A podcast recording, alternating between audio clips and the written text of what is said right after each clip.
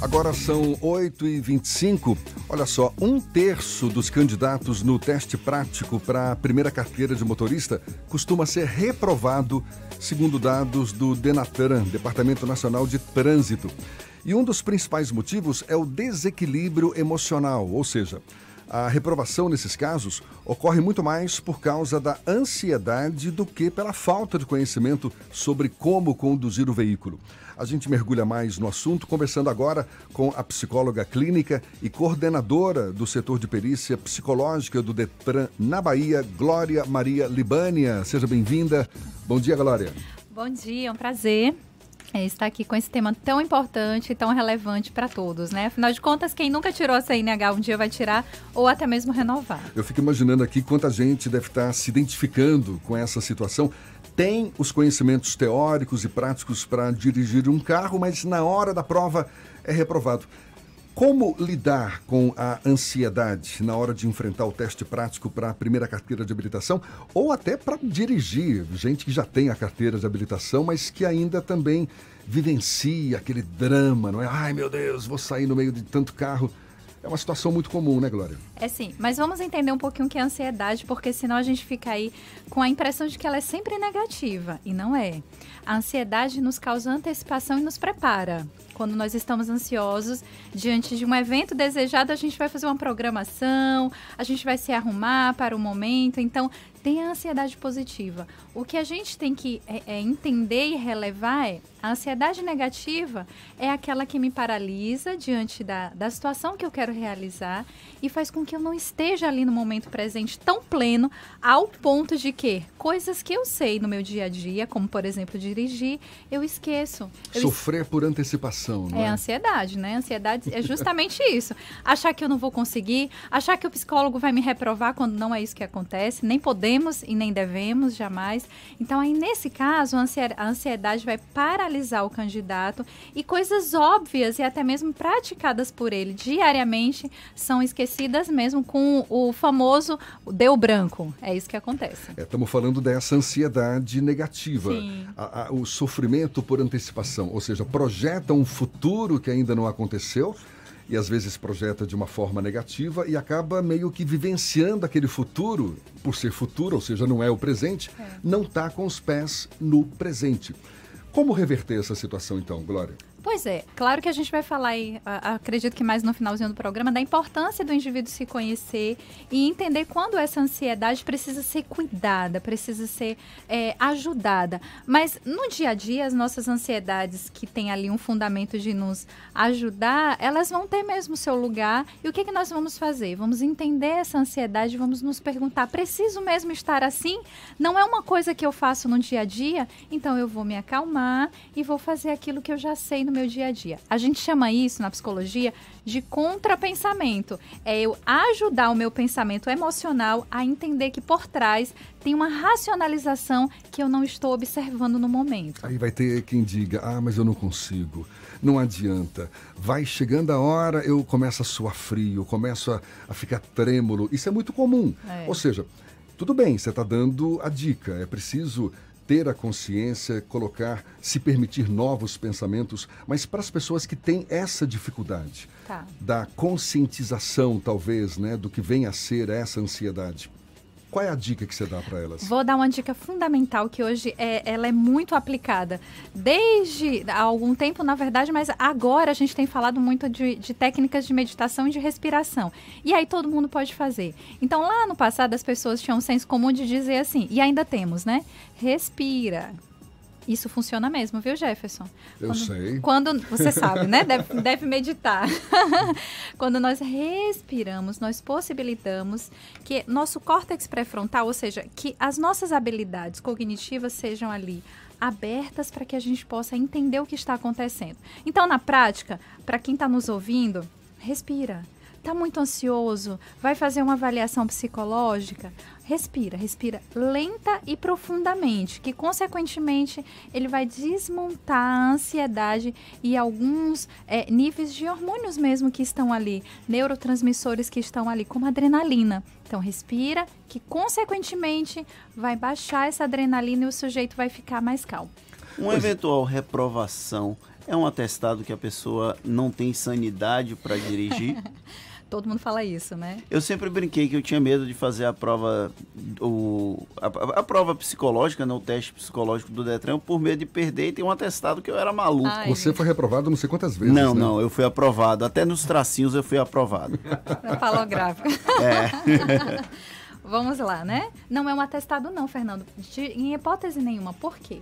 O candidato, quando vai tirar a primeira CNH ou vai fazer uma renovação com atividade remunerada, que é aqueles profissionais que estão trabalhando mesmo na, com o carro, com o, o, o automóvel, ele vai passar por uma série de testes, incluindo testes de memória, testes de atenção alternada, atenção dividida.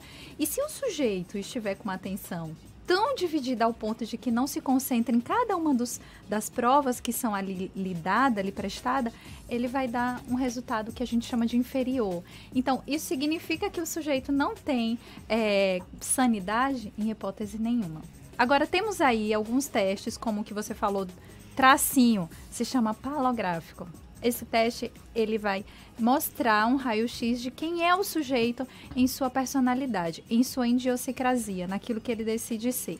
Se você for impulsivo, por exemplo, hipoteticamente, aí a gente não pode ter lá no trânsito um sujeito impulsivo que a qualquer momento pode sacar uma arma ou até mesmo agredir uma outra pessoa verbalmente. Então esse candidato não passa. Ele pode até ter sanidade mental, mas ele precisa trabalhar um traço de personalidade que a gente chama de risco. E por que mesmo assim são tantos ainda os casos de violência no trânsito, motoristas que não têm o menor equilíbrio.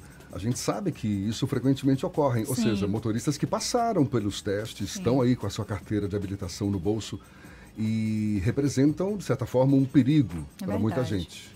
Jefferson, eu vou te dar uma opinião agora pessoal, tá? Eu acredito e, e, gostaria mesmo que os testes pudessem ser com uma frequência maior. Veja, a gente avalia o candidato quando ele vai tirar a primeira CNH, isso psicologicamente falando, com, com uma equipe de psicólogos, né? Então, o psicólogo, ele entra na primeira CNH, ou então quando é renovação, com atividade remunerada. Nessa lacuna de tempo, se você não for atividade remunerada, nunca mais eu te vejo. E as estruturas psicológicas, elas não são estáveis.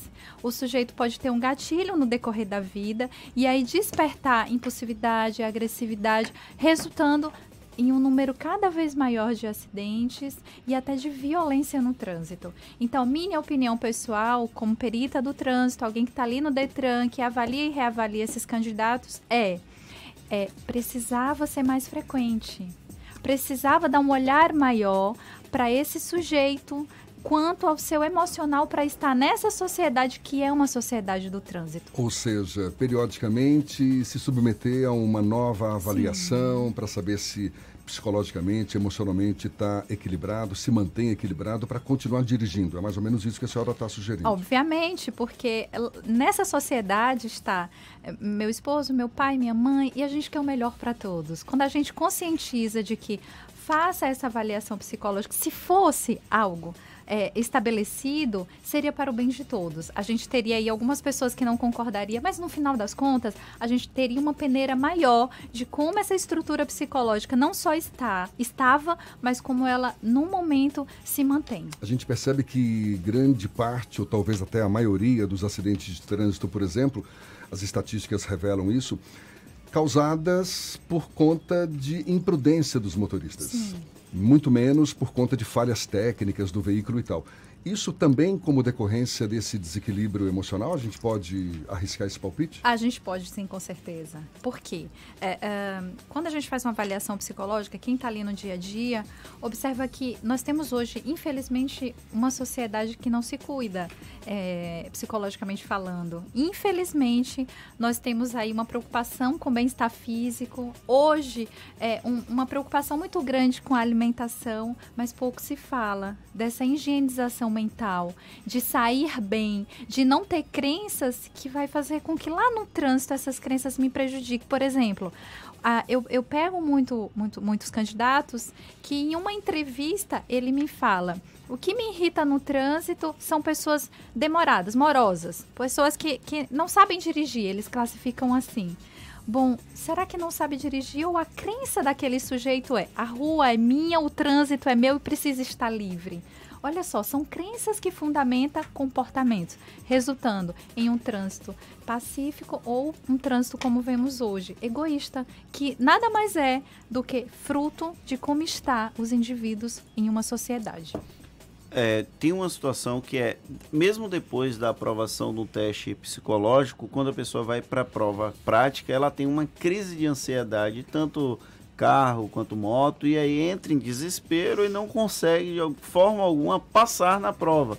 Ela faz todo o, a parte teórica da prova, inclusive te, os testes, mas na hora de fazer a execução da prova, ela não consegue fazer a baliza, não consegue fazer a embreagem, não consegue faz, ficar dentro daquela barra da moto. Existe alguma técnica, alguma dica para tentar controlar esse problema já depois de ter passado no teste de ansiedade? Porque a pessoa, se ela já foi aprovada, ela não, não é ansiosa, mas aí quando chega na hora da prova, oh, dá oh. problema. Tá, a gente vai só corrigir essa frase. Se ela não for ansiosa, ela passa no teste. Oh, oh. Desculpa. É, não, porque a ansiedade ela se dá em várias é, vertentes, né? Então, você pode não ser ansioso para um teste psicológico, mas ser ansioso para uma prática, para uma execução. Então, a ansiedade ela não é móvel. Sim. Ela se movimenta tais como, tal como nós, né? Bom, então sua pergunta é, Glória, mas e aí na prática, né? Tem sujeitos que paralisa. Bom, ele precisa realmente tratar e não é tão fácil, porque primeiro precisa se entender o que está por trás daquela é, paralisação, de não conseguir executar a atividade do dirigir. Então é um medo? Passou por um acidente é um trauma? Então a gente vai precisar primeiro compreender o porquê de cada um desses sujeitos. Para isso ele vai precisar de uma ajuda mesmo psicológica. Depois disso, ele vai enfrentar. A gente chama isso de dessensibilização sistemática. Aos poucos, com ajuda profissional e técnica, ele vai precisar enfrentar esse agente que dá medo, que causa é, a ansiedade, para que ele comece a entender que o que ele tem medo pode ser ressignificado e reentendido. Porque, afinal de contas, ele tem um desejo. E o desejo deve superar as emoções. Glória, esse setor de perícia psicológica do Detran, que é coordenado por você, ele, ele se limita a identificar motoristas que não têm condições de renovar sua carteira, de conquistar sua primeira carteira, ou também dá um suporte psicológico a quem precisa? Não dá um suporte, não. É bem técnico mesmo. A gente recebe lá candidatos para a primeira CNH, para renovações de CNH com atividade remunerada e para juntas psicológicas. O que, que é junta, Glória? O candidato ele foi atendido em uma das clínicas conveniadas ao Detran e ele, por um motivo ou outro, não passou no teste e no reteste. Todo candidato tem direito ao reteste. Não passou no reteste, ele pode fazer uma solicitação em até 30 dias ao CETRAN, Conselho Estadual de Trânsito, e ele é reavaliado por uma equipe ou uma junta psicológica, composta de três psicólogos. É esse público que atendemos mas eu quero ressaltar que quando a gente vai realizar esses testes psicológicos, essa avaliação psicológica, a gente primeiro recebe esse candidato muito bem e explica para ele que nosso objetivo é conduzi-lo para que ele possa ter um resultado positivo. Ali, de, de repente, é. ele já começa a demonstrar uma certa ansiedade. Né? Muitos. Mas a gente faz o que a gente chama de rapô, que é justamente atender bem essa pessoa, porque queremos que ele passe. Nosso objetivo é apenas conduzi-lo junto a esse processo, mas o resultado é dele. E para isso ele vai precisar estar calmo, estar tranquilo. Então, quando ele entra, quando ele é recepcionado, a gente tem esse momento em que a gente fala: os testes têm o objetivo de trazer segurança para o trânsito. Como é importante para você e para sua família ter pessoas razoáveis no trânsito. Então, a gente dá essa explicação para que ele se sinta bem e a ansiedade diminua. Se esse contato for feito, for feito com você, Glória, com essa voz. É. Calma, não é? Inspiradora, todo motorista vai passar. Ah, tomara. É, não é Deixa eu fazer uma pergunta aqui que foi do Rodrigo Tardio. É, a gente vive um momento que toda hora quer chegar, quer ver uma mensagem, quer responder e às vezes está dirigindo. Isso é um problema grave no trânsito ficar usando o smartphone. Você tem alguma dica para controlar essa ansiedade de olhar o celular toda hora que dá uma parada, toda hora que você está com um trânsito um pouco mais leve para evitar um acidente. O Rodrigo Tardio tem um problema que ele não consegue digitar numa mensagem só. Ele não consegue parar o carro e digitar uma mensagem. Ele digita várias mensagens na sequência dirigindo. Como coibir pessoas como o Rodrigo Tardio? Perguntando qual a pessoa mais importante que lhe espera mais tarde em casa. É o filho? É a esposa? porque pode ser que ele nunca mais chegue em um determinado dia em uma dessas mensagens, né? O Detran fez, uh, salvo me engano, no ano de 2017, uma campanha que justamente trazia isso. Trazia um cara lá mandando mensagens e a filhinha não tinha mais esse pai em casa à noite. Então, é conscientizar de que é muito. É, não estou falando de você, tá, Rodrigo? Mas é, é, muito egocentrismo pensarmos em nós mesmos e esquecermos das pessoas que nós deixamos quando nós pegamos o automóvel, que ao mesmo tempo que é um, um, um veículo maravilhoso de transporte, também é uma arma. E uma grande ilusão achar que não vai se sujeitar a algum acidente. Sim. Porque não, eu sou mais atento, consigo administrar meu celular como com o volante consegue nada. É. A gente consegue por algum momento, mas está sujeito. É, é. A, a, estatística mostra, não é? é, é não combina uma coisa com a outra. Sim, sim. Lulu Santos tem uma música que eu gosto bastante que diz que nada do que foi será de novo de um jeito que já foi um dia. A nossa mente, para economizar energia, ela acaba achando que os dias são iguais porque passamos pelos, mesmos pelos mesmos momentos, é, é, as mesmas ruas, o trabalho é o mesmo, então ela economiza energia. Então a gente tem um pensamento é, a gente tem uma crença errada de que os dias são iguais, mas não é como Lulu Santos lá na sua música diz. Um dia, uma mensagem, baixar a cabeça para mandar uma mensagem pode significar o seu último dia, o seu último momento. Exatamente. Então é essa consciência que as pessoas precisam ter. E um dia a gente pode falar sobre esse uso tão exacerbado, né, do, do, do meio de comunicação do celular, desse equipamento que tem virado quase que é, um amuleto para as pessoas, é né? É verdade. E isso está no contexto desse conceito que a gente chama de direção defensiva, que é você exatamente se precaver de possíveis problemas no, no, no, trânsito em geral com atitudes corretas. Até queria também saber tua opinião. O, o, o que vem a ser exatamente essa direção defensiva? Pois é, defensiva já está dizendo, vou me defender de algo, né? Quando a gente pensa, por exemplo, na guerra que, que existe ali os escudos lá no passado, a gente imaginava o sujeito na defensiva, na, ou seja, protegido. Quando a gente se protege, a gente pensa no que pode acontecer pós-problema, né? Então é isso, gente. Direção defensiva é pensar que se eu uso o celular, eu posso causar um acidente ou sofrer um acidente. Por isso eu vou me defender. Então, qual a melhor coisa? Eu vou guardar o celular e quando eu parar, eu utilizo o celular no momento apropriado. Pensar em uma direção defensiva é ser um sujeito um pouco ansioso, mas é ansioso no sentido positivo de pensar nas consequências que pode advir de um mau uso de um equipamento como esse. Essa ansiedade aí é legal, vamos ter, né? Claro. Sofreu uma cortada indevida, não revidar. Exatamente. Porque às vezes aquele aquela aquela ira, digamos assim, sobe, não é? Vai para a pele e a pessoa age meio que de forma inconsequente, meio que de forma irracional mas é, como você mesma disse, não é? Se antever, colocar os pés no chão, exercitar a consciência e se defender. Sim. Não só se defender, mas defender quem estiver ao seu redor, porque trânsito, tá todo mundo dependente um do outro ali, na é verdade? Sim, com certeza. Como eu falei, é uma sociedade do trânsito. E para que a gente viva numa sociedade pacífica, a gente vai começar por nós mesmos, né? A rua não é minha, a rua não é sua, a rua é de todos. Então vamos andar devagar, esperando, tendo paciência, tendo cautela, sair com antecedência para os nossos compromissos, não sair na última hora, achando mais uma vez que a gente vai dar conta e vai fazer uma ultrapassagem que é indevida vida, né? Pensando que a gente é, tem pessoas que nos esperam aí no final do dia e que a gente quer voltar para essas pessoas em paz e de uma forma não tão ansiosa como as pessoas têm feito hoje, né? Glória, muito legal. Glória Maria Libânia, psicóloga clínica, coordenadora do setor de perícia psicológica do Detran, aqui na Bahia, levando esse papo legal com a gente. Muito obrigado e um bom dia. Por nada, bom dia. Então tá certo. Agora 8h45 na Tarde FM.